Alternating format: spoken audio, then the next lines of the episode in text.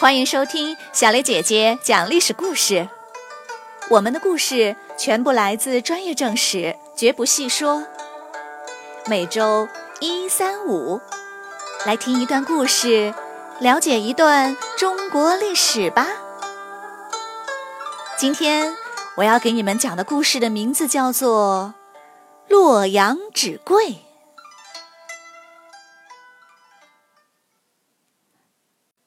左思抹着眼泪从书房跑回了卧室，咚咚咚，他用头使劲撞打着墙壁，气愤地自言自语：“爸爸一点都瞧不上我，一点都瞧不上我，难道还不如妹妹了？”刚才他去书房想喊妹妹一起出去玩儿，正走到门边，听到了爸爸的声音。只听他爸爸对老师说：“我的这个儿子呀，请您一定多费心，好好教一教。他不爱说话，反应慢，还贪玩。他要是能像妹妹一样就好了。哎，看他这个样子，还不如我小时候呢。”左思听得清清楚楚，他愣了一下，掉头跑回了卧室。他面对墙壁，一个人哭了很久，之类的坐在了地上。没错，妹妹听话，学习认真，长得也好看，人人都喜欢她。家里请来的老师也天天夸她文章写得好。可是，难道我就不行吗？凭什么我不行呢？瘦小的左思攥着拳头从地上站了起来。从此，左思发奋努力，刻苦学习。大家都说他变了一个人。他的文章写得越来越好，老师经常表扬的妹妹又来表扬他。他决定写一篇能让大家刮目相看的文章。他住的地方叫临淄，是以前齐国的首都。他用心写了一年，写出了一篇《齐都赋》。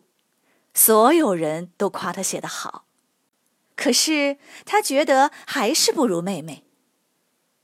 妹妹的才学远近闻名，连皇帝都知道了。皇帝是晋武帝司马炎，他要纳妹妹为嫔妃。左思的爸爸只是一个不起眼的小官，听到了这个天大的喜事，笑得合不拢嘴。左思没有说话。默默地收拾好行李，坐上马车，全家人搬到了千里之外的首都洛阳。到了洛阳，左思很快就高兴起来了。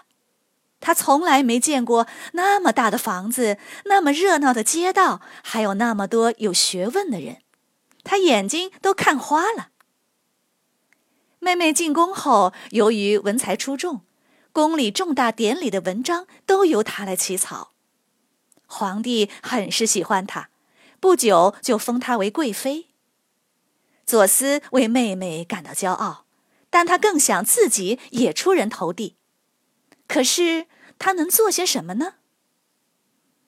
左思插着头，突然眼睛一亮，有了一个主意。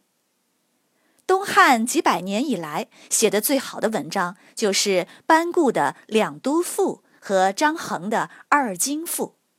描写的是长安和洛阳的景象，我就照样子写个三都赋，写一写魏蜀吴三国的风貌，不也很好吗？左思马上开始准备。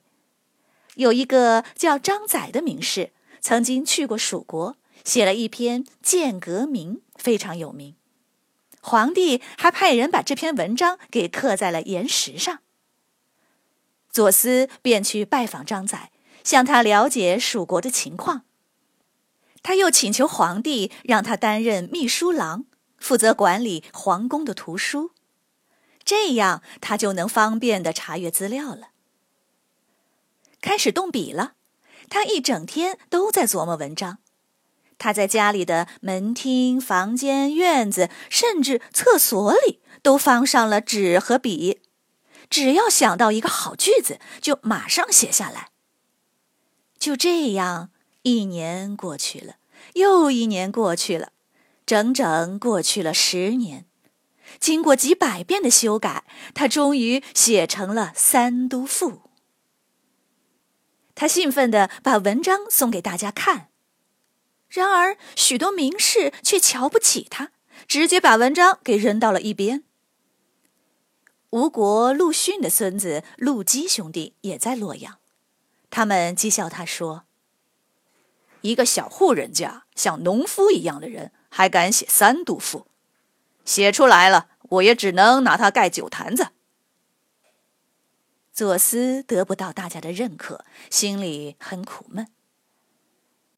左思想了很久，他决定去拜访一个叫皇甫谧的名士。皇甫谧是东汉名将皇甫嵩的曾孙，六十多岁了，博览群书，淡泊名利，在名士中声望很高。皇甫谧读了《三都赋》，连连称好，并亲自给文章写了一篇序。汉赋辞藻华丽，不容易懂。左思于是就请张载和几位名士，又给文章写了注解。就这样，左思的名气大涨，大家这才愿意看他的文章。陆基认真读了一遍，叹道：“写的太好了。”我可写不出来。位居三公高官的名士张华也说：“比班固、张衡写的还要好，越读越有味儿。”这话一传开，洛阳城里人人都争相抄写《三都赋》，想要仔细研读。一时间，连纸的价格都变贵了。名士们也乐意与左思交往了。经常和他一起的，除了陆基兄弟，还有才华像江河一样的美男子潘安，有闻鸡起舞的刘琨，还有既有才又有钱的石崇等等。他们被称为“二十四友”。左思赢得了大家的尊重，再也没有人瞧不起他了。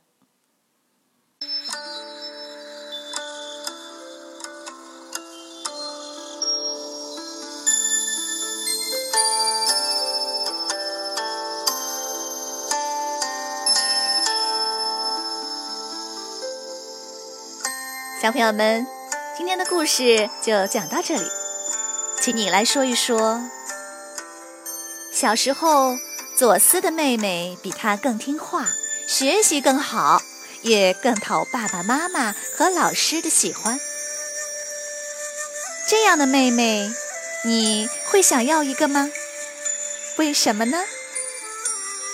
欢迎你们到公众号留言，或用语音说出你的想法。谢谢你们今天的收听，我们下个故事再会吧。